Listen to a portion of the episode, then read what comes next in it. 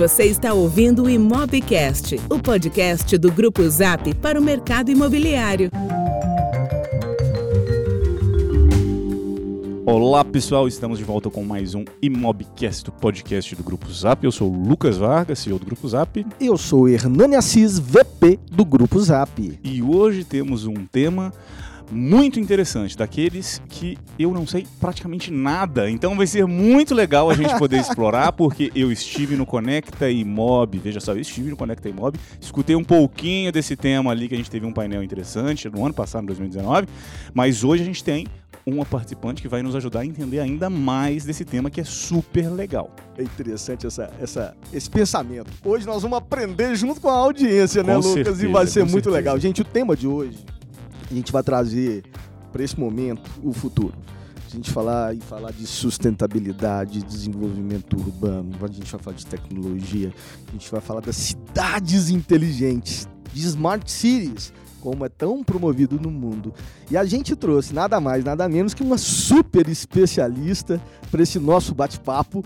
E antes de dar as boas-vindas, eu vou contar para todos vocês quais são tra- ah, o que é, qual é a trajetória dela e como ela se destacou, origem, enfim, mini bio dela, arquiteta e urbanista, formada pela USP, é também especialista em novas tecnologias aplicadas à arquitetura e às cidades. É mestre também na área de planejamento urbano e regional.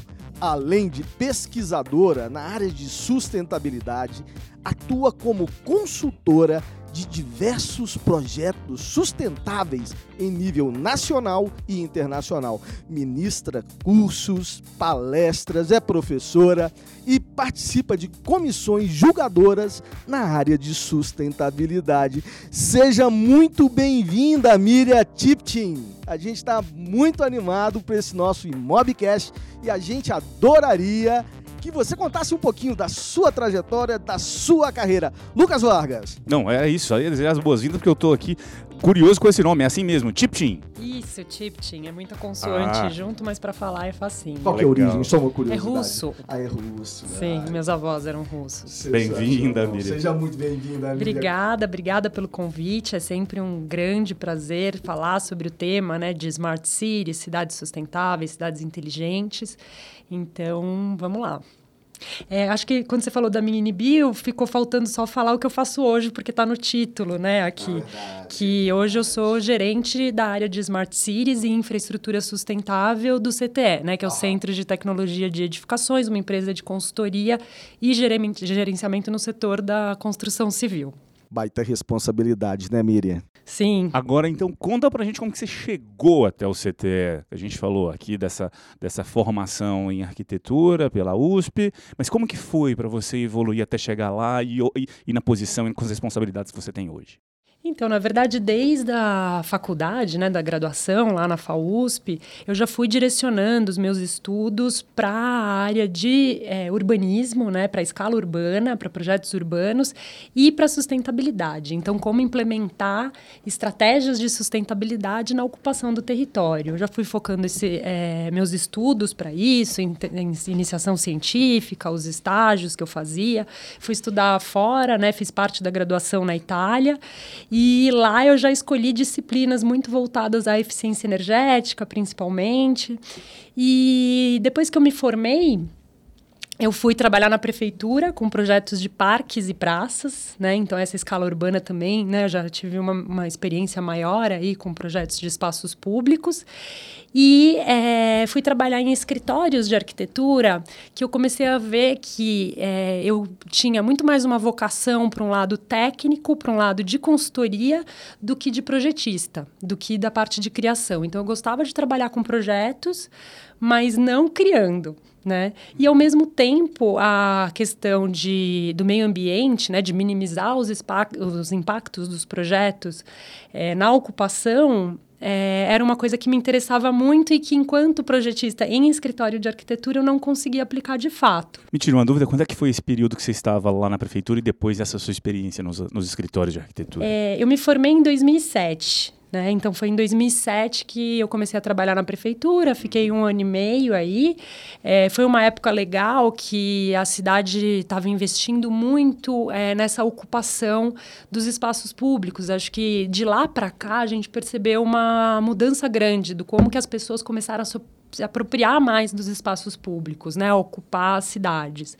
É, tanto a hoje a gente tem as ciclovias e a mobilidade ativa já é uma realidade, mas foi lá em 2007 que a gente é, voltou a pegar as bicicletas, né, que estavam enferrujadas dentro dos armários, com a criação das faixas é, que interligavam, ciclofaixas que interligavam três parques em São Paulo, né? Antes das ciclovias. Hum. Então, acho que... Quais foi, eram os parques aqui que a gente está falando? Era Parque do Povo, Vila Lobos e Ibirapuera. Uhum. E então foi uma gestão que focou bastante. Até é, eles criaram uma, uma, um setor paralelo ao DEPAV para fazer projetos mais rápidos de parques e praças. Então, inclusive o Parque do Povo foi, foi implementado nessa época e tinha uma política legal de cada parque feito em área central, é, a mesma empresa patrocinava um parque em área periférica. Então, foi uma gestão legal, eu tive uma boa experiência trabalhando é, no setor público. Interessante, né? me tira uma dúvida. É, a gente sabe que, que, que, existem alguns exemplos internacionais com relação a essa questão da mobilidade urbana, especificamente ciclovias. Eu não quero jogar aqui uh, minhas dúvidas a respeito do assunto, mas existiam exemplos no Brasil para inspirar ou essa, de onde é que veio essa, essa vontade de trazer esse tipo de projeto para São Paulo? Foram, foi mais internacional? Foi uma necessidade? Foi um desenvolvimento 100% interno? Como que foi isso? É, acho que foi um movimento mundial mesmo, né? Então, assim, é, claro, obviamente começou em outros países, né? Na Europa, até nos Estados Unidos, em algumas áreas dos Estados Unidos. É, essa ocupação né, da, da, dos espaços públicos, muito com mobilidade ativa, valorização de é, pedestrianismo, né? A gente uhum. fala aí uhum. das estratégias walkability e também dos veículos da categoria ciclo, né? Não dá para falar só mais de bicicleta, a gente está ah, falando é aí de, dos é ciclos verdade. em geral. Então, isso é, foi uma tendência, continua sendo, né, mundial, que o Brasil se espelhou acho que a Colômbia sempre foi um país que, que esteve alguns, eu diria, anos, talvez, à frente do restante dos países da América Latina em termos de desenvolvimento urbano, né? E, e é, Bogotá como capital, mas outras cidades ali do país também começaram a se inspirar nesses bons exemplos e acaba sendo sempre uma referência que me vem à mente quando falam disso. Sim, Medellín, né, também, Medellín. junto com Bogotá, foram, são exemplos importantes e são exemplos bons da gente se inspirar porque é uma realidade de país em desenvolvimento, uhum. né? Né? É muito fácil é, olhar né, os exemplos de sustentabilidade da Suécia, mas é difícil de replicar eles aqui, né? Porque é uma realidade muito distinta da nossa. Já a Colômbia tem uma realidade socioeconômica mais parecida, então Ajuda é um a tirar exemplo... a bengala né, das pessoas. Ah, não dá, aqui é diferente, é, não funciona. É é um modelo mais aplicável à nossa realidade, né, socioeconômica, demográfica, enfim. Exatamente. E lá uma coisa muito muito bacana que a gente deveria continuar se espelhando é como eles conseguiram implementar políticas públicas de qualidade ambiental, sustentabilidade, de melhoria da qualidade de vida urbana, de forma é, integrando as diferentes secretarias uhum. lá, né? Então você vai falar de segurança, tudo que eles fizeram nos aspectos é, contra o tráfico de drogas ali estava muito ligado à educação, à cultura, a esporte, lazer, de forma muito integrada. Muito interessante. Acho que São Paulo acabou se tornando, acabou acelerando esse processo mais do que outras cidades no país, guardadas as preferências ideológicas e políticas, que não é um tema para a gente abordar aqui. Eu me lembro que em São Paulo, há poucos anos, três, quatro anos, foi quando teve um boom maior da, da, das, das ciclovias, quando no, no, ainda com o Haddad, é, eu me lembro que a gente estava naquela polarização né, muito forte e muita gente criticava. Muita gente criticava Verdade. as ciclovias. Né? Hoje parece que é já um consenso o benefício que este movimento trouxe para a cidade, né? É, na verdade, a, a revisão do plano diretor, né, que foi aí em 2014, ela trouxe diversos aspectos positivos para a cidade em termos de mobilidade. né, de qualidade ambiental e mobilidade. Né? Então, isso é um pouco um consenso né, do, do setor imobiliário, inclusive. Uhum. Né? Lá no CTE, a gente está recebendo todos os lançamentos imobiliários, seja para uhum. fazer proposta ou começando mesmo uhum. já a uhum. consultoria. E a gente está vendo como os projetos eles estão mudando a cara. Né? Eles estão muito mais abertos. Essa interface do edifício com a cidade, ela está muito mais é, fluida né? O que, que você está querendo dizer? Algo como uh, espaço para receber entrega, uh, ambiente para guardar o seu patinete, coisa do tipo? É isso? O que, que você está querendo dizer? Tomada para alimentar o carro elétrico, enfim. Também, tudo isso que vocês estão falando, com certeza. Mas é, o principal é o relacionado ao planejamento urbano, porque o plano diretor, ele cria diretrizes aí de uso e ocupação do solo. Então, todo o projeto ele vai ter que ser é, aprovado, a forma que ele está ocupando são os o lote. ambientais, enfim. Isso. E em termos de parâmetros urbanísticos, é, o plano diretor ele trouxe instrumentos como é, incentivo à fachada ativa, né? Então, uhum. Então, você ter no térreo o comércio, né? por mais que o uso dos uhum. pavimentos sejam outros, o térreo ele ser comercial, então com isso você aproxima né? É, casa, trabalho, acesso a serviços básicos, já melhorando né? a questão de deslocamento na cidade. Incentiva o, o, o, dentro daquele ecossistema micro-regional que você tenha acesso a todos os serviços e produtos para que você diminua a mobilidade, né? Tem que se deslocar se menos, muito. é.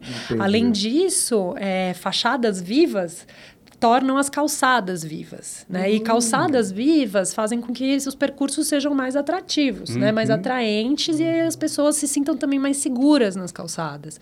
Então é uma estratégia walkability também. É super né? interessante esse tema que está falando, porque uh, quando a gente vê uh, este o perfil que o perfil do, do o perfil de grande parte dos empreendimentos de médio e alto padrão que foram lançados nas grandes capitais, uh, e que, na verdade, eu não critico as incorporadoras por terem uh, evoluído nesse sentido com esse tipo de oferta. Na verdade, eles atendem a uma, a uma oferta, atendem a uma, a uma ao plano diretor que está ali disponível para eles e tem uma condição comercial que eles precisam atender, então eles desenvolvem os produtos que têm uma certa demanda.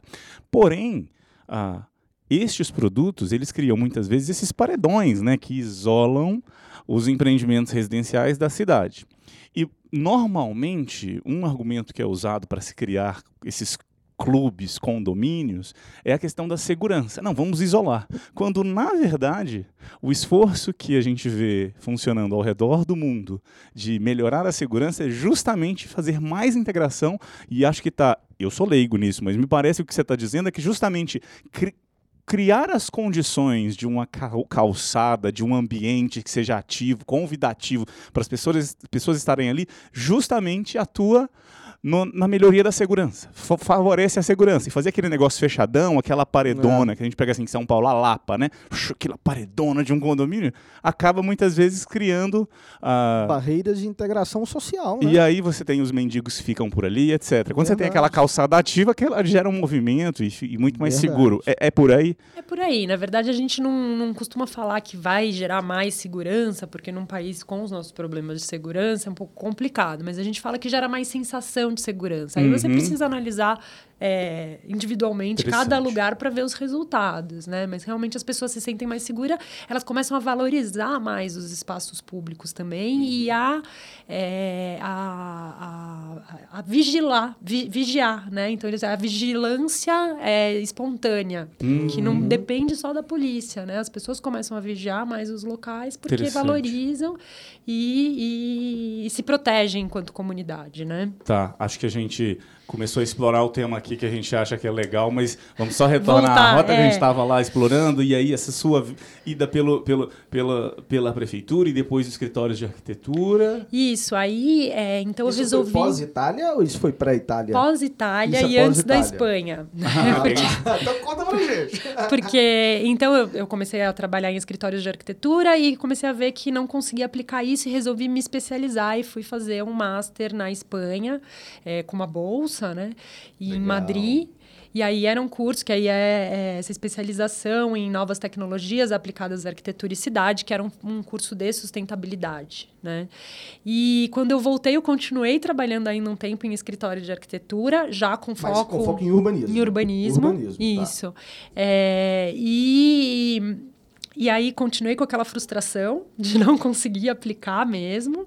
Ficava aquele blá, né? Acho que tem muito. Lá na Espanha, você escutava muito de Smart Cities naquele momento? Foi lá que o bichinho te picou do assunto? Não com esse termo, né? Não com esse termo tá. Smart Cities ou cidades inteligentes, mas cidades sustentáveis, sim. Tá. Né? E com certeza foi eles estão muito. Foi onde tema. eu me apaixonei pelo tema. Eles estão muito mais na frente, não só em termos de cidade, mas em termos de arquitetura sustentável, arquitetura Entendi. bioclimática, né? Eu te cortei quando você estava falando da frustração. Isso. E aí, então, eu resolvi, a gente, eu tive uma interface com uma consultoria de sustentabilidade no último escritório que eu trabalhei, e aí eu falei, cara, eu quero trabalhar numa consultoria de sustentabilidade. Aí eu sei que eu vou fazer o que eu gosto. Legal. E aí, então, isso foi em 2011, né? Então já vai fazer aí é, nove anos, nove anos, né? Que eu tô uau. no CTE. Ontem. E no CTE também foi uma trajetória interessante, porque o CTE até tem no nome Centro de Tecnologia de Edificações, porque o nosso core lá é, é, são os edifícios, uhum. né? Então a gente é líder em consultoria Green Building, né? De 500 e poucos empreendimentos certificados no Brasil, o CTE certificou metade deles né? A gente tem 50% aí do market share. Então, o foco é edificações. Então, eu cheguei trabalhando com prédios, né? Mas sempre que chegava algum projeto mais de escala urbana, tipo estádios, né? Ou edifícios é, de uso misto, que tem uma interface grande com a cidade, eu já pegava para mim, porque era o pezinho que eu queria entrar. E até que a gente recebeu a demanda do Porto Maravilha, hum, a zona portuária lá do Rio de do Janeiro, para a consultoria de sustentabilidade. Eu fui a coordenadora do projeto, resolvi fazer a minha tese de mestrado, porque aí eu fiz outro mestrado aqui em São Paulo, na USP também, e escolhi o Porto Maravilha para como objeto de estudo. Ah, que legal. E aí você uniu a, a, a, a formação com o próprio com trabalho. Com o próprio trabalho. Foi ótimo. E aí, lá no CTE, a gente criou, então, uma metodologia de compromisso com o desenvolvimento urbano urbano sustentável. É, existem certificações ambientais também, de órgãos certificadores internacionais. Do mesmo jeito que existe é, certificações Green Building, existem certificações de projetos urbanos. Uhum. Né? E aí a gente criou essa área lá dentro do CTE, então, uma unidade especializada em projetos de escala urbana, que é onde eu estou hoje. Legal. O, você comentou no início o CTE uh, ah, trabalha e agora também reforçando como consultoria, só para esclarecer um pouco mais para a gente que, que, no assunto está um pouco uh, por fora. O CTE, então, ele, uh, o, o, produto principal, o objetivo, o propósito principal é ajudar pessoas, entidades, instituições externas que têm projetos, seja edificação ou projetos, uh, como você falou, um estádio, um, o Porto Maravilha, a estarem aderentes a certas normas? O que mais? O, o que está por trás do CTE? Então, o CTE, inclusive, a gente montou, é, construiu o propósito né, do CTE no ano passado, que é inspirar mudanças positivas na construção e na sociedade. Legal. Então, é, o nosso trabalho é muito focado nisso, né, no desenvolvimento do setor, né, de como que o setor da construção ele, ele pode ser mais moderno, né, mais produtivo e mais sustentável. E sobre quais pilares seria trazer essa, esse propósito na execução. Na execução. A gente começou na década de 90 com é, certificação ISO, né? Ah, qualidade. Então, okay. ISO 9000, 14000. E daí a gente criou uma área de gerenciamento, né? Que com muito foco em gerenciamento de obras sustentáveis.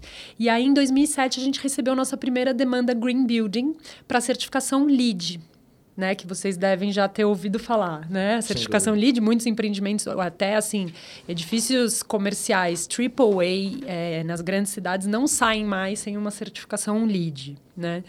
Então, a gente recebeu a nossa primeira demanda lá e aí a gente viveu esse boom aí, né, de 2007 até 2014, 2015, é, atendendo o pedido mesmo de empreendimentos que queriam certificar, né? E foi muito legal participar dessa dessa, desse movimento, porque subiu muito a régua. Né? Então a gente viu uma grande transformação, do mesmo jeito que a gente viu uma transformação nas cidades, né? das pessoas é, valorizando mais os espaços públicos, a questão da sustentabilidade passou a ser uma coisa é, mais normal, não tão cara. Né? Então a gente começa a ter é, dispositivos e equipamentos e materiais construtivos do mesmo preço, sendo que ele vai ter um impacto ambiental menor, por exemplo. Legal.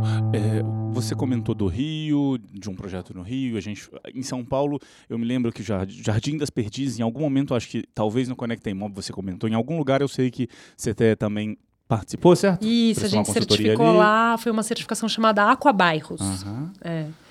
Bom, e, e, aí tem, tem Rio e São Paulo, mas a atuação é nível nacional? É nível nacional, né? A gente é, tem escritório no Rio de Janeiro também, mas a gente. São Paulo e Rio, mas a gente acaba atuando em todo o Brasil. Legal, interessante. Bom, então você já desde 2011 no CTE e, e aí como você já também comentou aqui, uh, lá quando você estava na Espanha, o tema Smart Cities não era necessariamente esse o tema, mas cidades sustentáveis, e a gente escuta muito, muito, muito Smart Cities. Todo mundo fala de Smart Cities. O que, que é o conceito Smart Cities? Para a gente ir aprendendo aos poucos aqui. Legal, eu gosto muito de falar sobre isso, porque agora lá no CTE a gente tem recebido telefonemas assim. Eu tenho um terreno, às vezes nem tão grande, né? Às vezes, sei lá, 100 mil mil metros quadrados. Quero fazer um Smart Quero fazer uma Smart City. aí você fala, calma, o que você está querendo dizer, né? A gente tem que alinhar conceitos aí. É, não existe um, um, uma definição única né? Eu posso falar para vocês qual é a definição que a gente utiliza enquanto metodologia no CTE, é, que é a mesma que eu uso enquanto professora também. E posso falar para vocês qual é a definição da ISO. Eu não sei se vocês sabem, mas a ISO é, foi criada uma ISO de comunidades sustentáveis que já virou a BNT no Brasil. Então existe uma BNT de 2017 uhum. que, que é pra, praticamente a tradução dessa ISO que ela cria indicadores de desenvolvimento sustentável para municípios. É, ano passado, 2019, foi aprovado uma, uma, um braço dessa ISO que é de Smart Cities. Que aí ela entra com mais indicadores muito vinculados a tecnologias modernas, sobretudo as digitais, uhum. é, e aspectos da nova economia.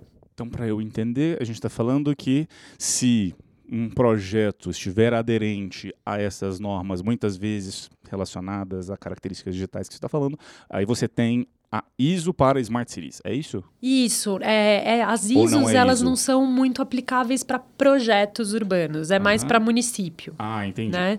É, o que, que se ganha Para projetos a gente tem as certificações, tá né? Bom. Que pode ser o LEED, hoje tem o Well Community, tem o Fitwell também lançando uma para comunidades, tem o Lead for Neighborhood Development, né? Que é bem para desenho urbano, uhum, né? Entendi eu, eu, eu fiquei na dúvida, porque é um arcabouço de, de, de regras uh, dentro de uma política de qualidade, de excelência, aí em todos os aspectos, vários nomes que você acabou de dizer. O que, que motiva o empreendimento, aquele município a obter essas certificações. Ele vai ganhar o que com isso, fora o aspecto social de entregar para as famílias uma cidade melhor, um bairro melhor, um empreendimento melhor. Ele, ele vai receber algum incentivo do governo, ele vai ter alguma coisa que faz com que ele acelere essa tomada de decisão, ou é uma decisão cool apenas, enfim, de, de, de posicionamento né, de mercado. Peço desculpas perguntar, porque eh, realmente eu não entendo. Não, não, essa pergunta é nada. é ótima, porque realmente é uma, é uma pergunta que sempre fazem, porque, pra, porque senão fica parecendo que é para ser bonzinho, né? Vão implementar estratégias é, para. Exatamente, boa. Como uma Gostei boa prática, mas não é esse o caso. A gente tem uma série de benefícios, eu vou falar, mas deixa eu só fechar aquela pergunta claro, anterior desculpa. da definição do conceito, né? Então, a ISO, é, antes de, de, de, dessas ISOs serem formuladas, eles definiram o termo Smart Cities. É um parágrafo é, que fala basicamente assim: é uma cidade que é, promove o desenvolvimento sustentável, ela vai estar adaptada às mudanças, né? ela é resiliente, então ela vai estar adaptada às mudanças climáticas e outras transformações políticas, sociais, é, através de tecnologias, né? então ela fala assim: através de tecnologias tecnologias modernas como Big Data, ela coloca assim, visando a sustentabilidade para as gerações atuais e futuras, sem impactar, tarará, tarará. Então, a tecnologia, ela está como uma ferramenta, né? Ela não é o objetivo final. Né? Então, a tecnologia é um meio, ela é uma ferramenta que a gente tem que lançar a mão dela né? e estudar caso, caso a caso qual que vai ser a melhor tecnologia para ser utilizada, mas o objetivo final é o desenvolvimento sustentável. Então, lá no CTE, para a gente se confunde muito o termo Smart Cities e cidade sustentável. Para nós é a mesma coisa. Uhum. A gente acha importante falar isso porque se a pessoa vem focada em tecnologia digital, ela perde oportunidades mais importantes às vezes. Né? Então, as nossas cidades, por exemplo, têm um problema de de drenagem muito grande, né? Então a gente tem as principais cidades, é, um escoamento superficial muito alto, porque é muito, são muito construídas as nossas cidades, muito impermeáveis, e a gente gera todos esses impactos, esses desastres. As soluções para drenagem, elas passam muito pouco por tecnologia digital, uhum. né? Então a gente tem que substituir a infraestrutura cinza pela infraestrutura verde, criar mais jardins, jardins fil filtrantes, né, para fazer recarga, né? permeabilidade. Né? Então, isso é uma estratégia de sustentabilidade fundamental para projetos, cidades, né, que não envolve tecnologia digital e que a gente tem que trabalhar elas também, né? Então, um pouco Diria que conceito. isso seria o básico? Esse é um do, uma das coisas básicas, né? Resíduos também é básico para as nossas cidades. Tantas né? coisas básicas. Tantas coisas. É. Legal. E aí o Hernani tinha, tinha comentado aquela dúvida nossa, né? De Quais os, os, os benefícios, benefícios, por trás né? de um projeto. Gatilhos motivadores, né? É. Pra... Eu gosto de falar que o principal motivo é a, a, a, qualidade de vida mesmo das pessoas que vão estar tá ali, né? Então, o objetivo principal tem que ser sempre as pessoas. Né? Para o empreendedor, ele não quer esse objetivo, ele quer saber qual é o benefício econômico e financeiro dele. Mas eu falo começo pelas pessoas, tá? então, as pessoas vão estar em espaços mais saudáveis, né? E, e com qualidade de serviços melhores, né? Então, as pessoas vão estar é, mais felizes mesmo nas cidades. Aí, a questão do econômico é a segunda, é o segundo principal motivo, né? Então, quando a gente fala de estratégias de sustentabilidade, a gente está falando de que na operação você vai ter economia de energia, economia de água, economia com gestão de resíduos, né? Então, implementar essas estratégias é, na verdade, você ter os benefícios na operação. Né? Então, você vai ter economia.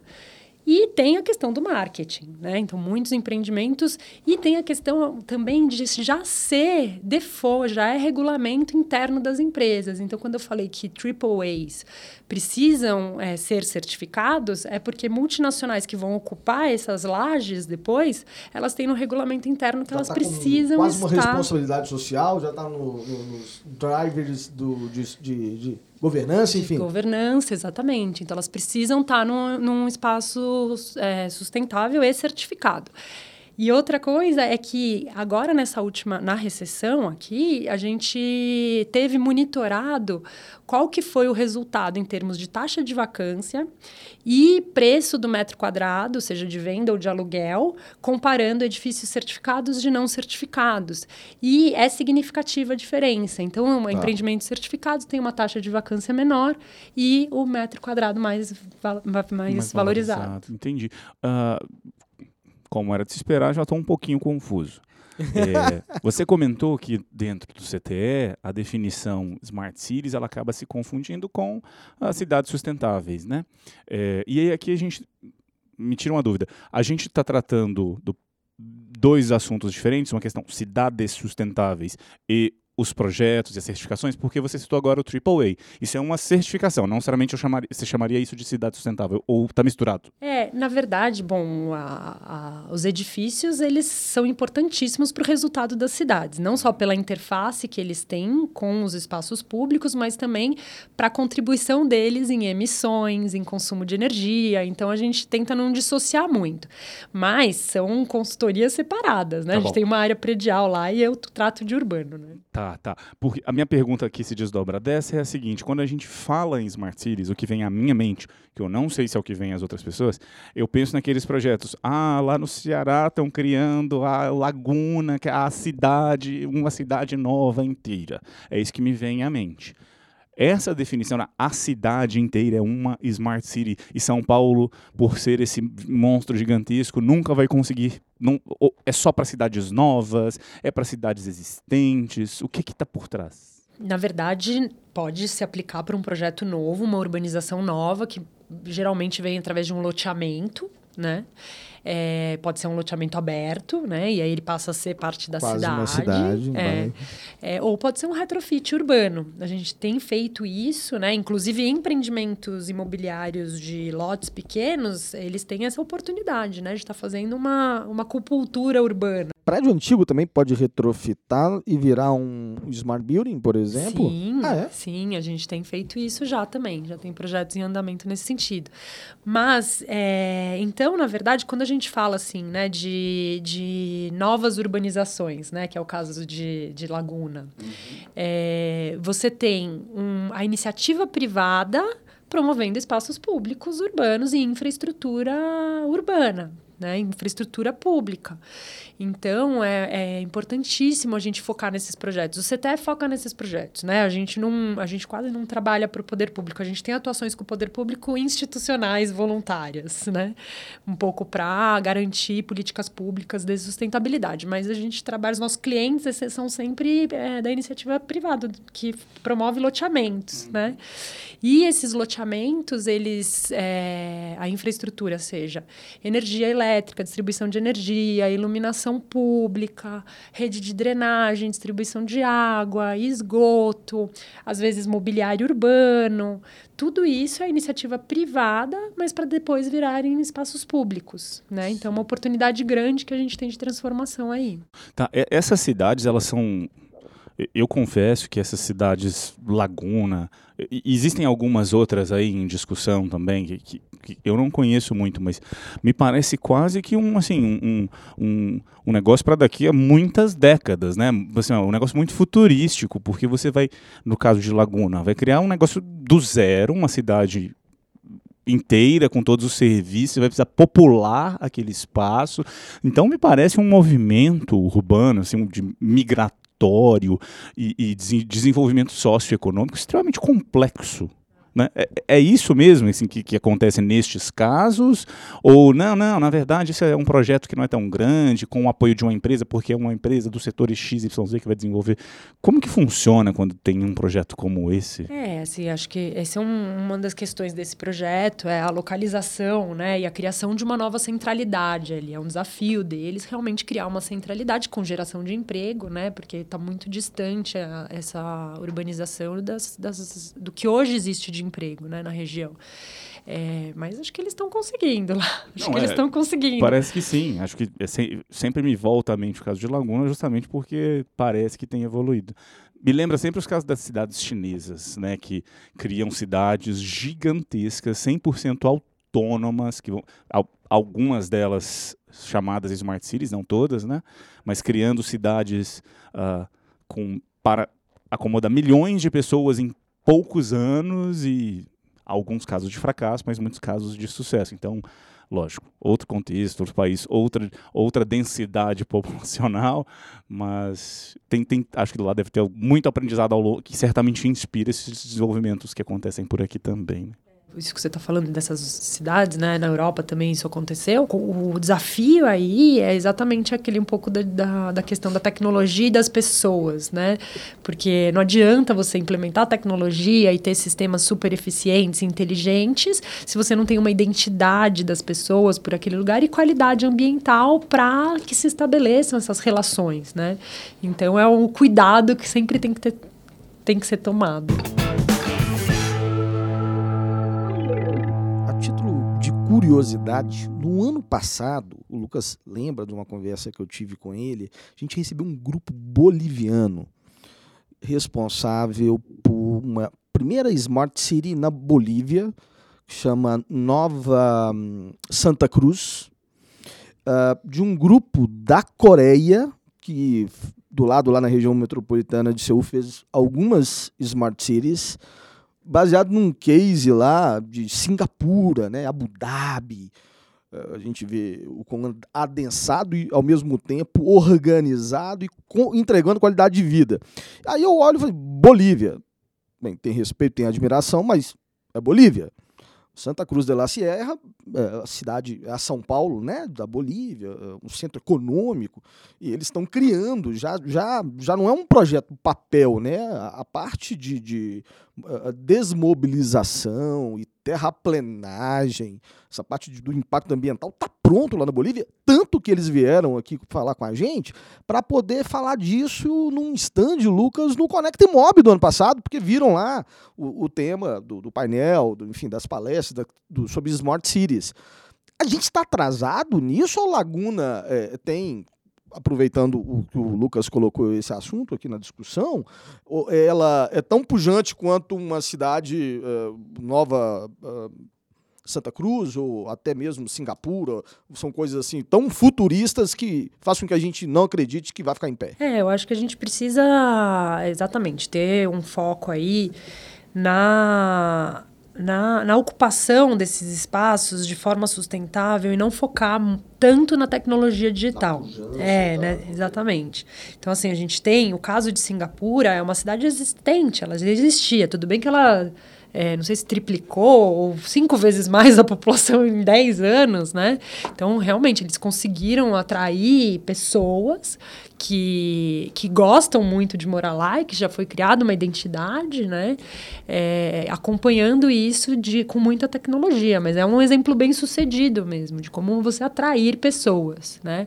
Então, o desafio dessas cidades novas, tão distantes de centros urbanos, é como você vai atrair pessoas para morar lá. Eu acho que também tem o papel do governo. Eu, eu queria até ouvir um pouquinho. Eu tive na Suécia ano passado, a gente foi para uma missão, acompanhando o Lucas e a Renata lá na Espanha, todos os executivos, e de lá eu fui visitar a Suécia. Conversando com um sueco, falei assim, nossa, quanto o preço do seu carro? Era um Audi Q7. Falei assim, Hernani, hoje não está valendo nada isso aqui. Falei assim, oi? Esse carro custa 400 mil reais no Brasil. Não, ele é a diesel. Eu falei assim, não entendi. Então assim, não, a partir do ano que vem, o governo sueco vai proibir o uso de carro movido ao combustível diesel. É só elétrico. Aí eu vejo, nossa, olha o papel do governo né, é, fazendo com que as pessoas se adequem a uma nova realidade em benefício da sociedade e, ao mesmo tempo, tem essa questão da desvalorização do bem, ou seja, a, a, a, a população ela, ela, sofre porque ela perde valor, ela perde dinheiro e o governo não pergunta se todo mundo quer, ele toma a decisão. O governo brasileiro, aí vai nesse contexto para te fazer essa pergunta, ele está preparado para incentivar e dar o tom é, é, dessas novas políticas que, na minha opinião, são públicas e não privadas? Olha, eu não acho que está preparado, mas eu acho que tem que fazer. Tem que fazer do jeito que está, né? Tem que aproveitar e o, o embalo que for para entrar nisso, né? Então, o governo não está preparado, porque é uma máquina muito pesada, né? Não, tão, não tão produtiva, com pessoas tecnicamente não capacitadas, ainda mais quando a gente fala de tecnologia digital, é um tema muito novo, né? Então, por exemplo, a gente está começando a fazer projetos que as, a pesquisa de demanda imobiliária, de produto imobiliário, é feita a partir de Big Data. Né? Então, a gente tem pesquisas convencionais e a gente também as, tem as pesquisas através de Big Data. É, é, o, é a iniciativa privada que está fazendo isso. Né? O uhum. poder público não sabe é, como fazer. Né, e por onde fazer. Então, esse é um exemplo, por exemplo. Né? A gente tem aí, por exemplo, índice de criminalidade. É, a gente que faz os gráficos de avaliação de índice de criminalidade por esquinas num determinado bairro com inteligência artificial, Big Data e inteligência artificial. Quem tinha que fazer isso era o poder público. Tinha que fazer e divulgar isso né, mapeado, né, georreferenciado.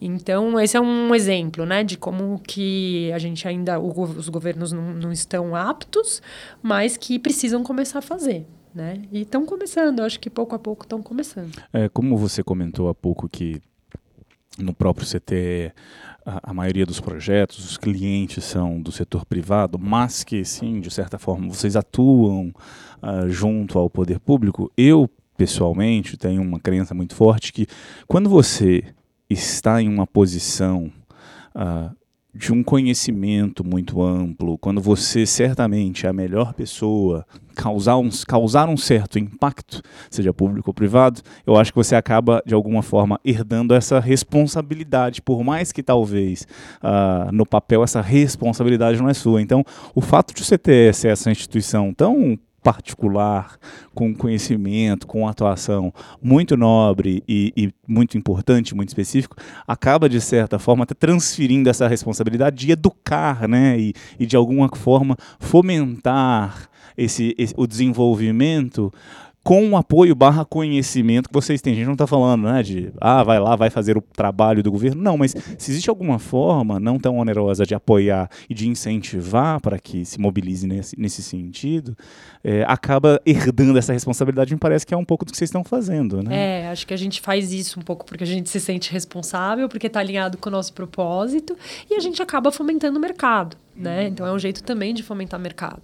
É, a gente teve uma atuação na gestão passada, municipal, com a formulação da conceitual da cota ambiental. Uhum. Cota ambiental. Aliás, a gente começou a falar no começo da conversa sobre é, instrumentos urbanísticos do plano diretor que estão mudando aí a cara dos, dos, empreendimentos. Se vocês quiserem, a gente pode depois voltar, que tem vários além da fachada ativa. Eu só tinha uhum. comentado a fachada ativa.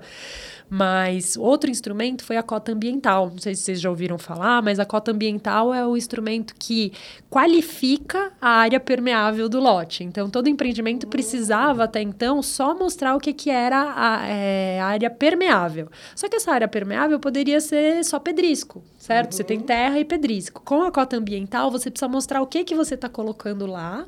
E aí você tem uma tabela que pondera dependendo de quanto mais vegetação você está pondo, né? Então, com foco aí na melhoria do microclima urbano e também nas questões de drenagem. Então, microclima e drenagem. Então, é, a gente ajudou conceitualmente na formulação dessa cota ambiental, desse instrumento.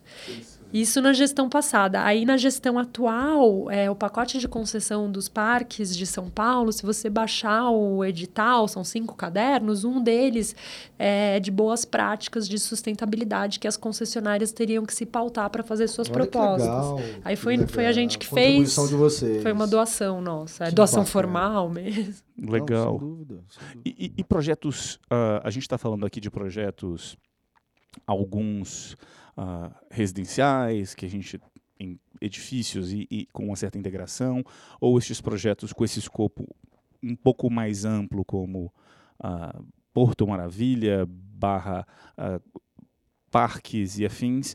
É, existem projetos industriais também? Vocês trabalham com isso também? Por que eu estou perguntando? Porque o industrial, a impressão que eu tenho, mais uma vez, falando aqui com a minha ignorância, me parece que acabam sendo muitas vezes setores que têm um potencial de melhoria, de evolução muito grande, que a gente fala muitas vezes, né, de dimensões grandes. Industrial também é um, é um, é um segmento foco, vocês? Um lá? foco, mas mais relacionado às edificações, né? Não uhum. tanto a urbanismo, porque geralmente está em estão em bordas de cidades uhum. ou zonas rurais, né? Ah, sim. Então, mas em termos de eficiência, é um dos setores que mais, que mais busca implementar esse tipo de estratégia, né? Porque os custos operacionais dele estão muito relacionados, às vezes, mais com água, às vezes mais com energia, às vezes com resíduos, né?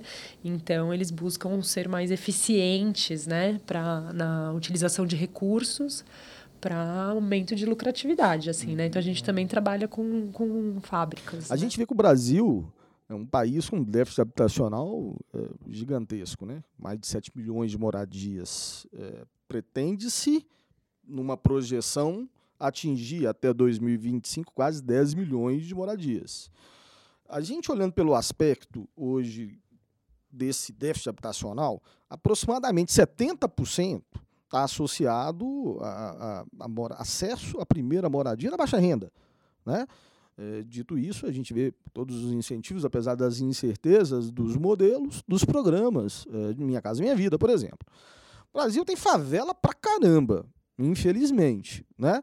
Ah, é aplicável algum formato de Smart City pensando em communities, uh, aconteceu isso lá fora, quando você foi lá para a Espanha, enfim, você estudiosa, né, doutora, eu, eu, queria que você contasse um pouquinho para a gente, porque lá você pega a Suécia, né, voltando, Suécia não tem uma casa feia, quanto mais uma favela, né? A realidade do Brasil é muito mais a que o Lucas estava comentando. Bogotá, você citou Medellín. Mas e aí? As, e a nossa população de baixa renda que não consegue nem uma casa para morar? Ela, e a gente falando aqui só de coisas lindas e maravilhosas que existem em capital, né? É, dá para pensar também na baixa renda? Tem alguma coisa nesse sentido? Claro. Desculpa a leiguice. Claro.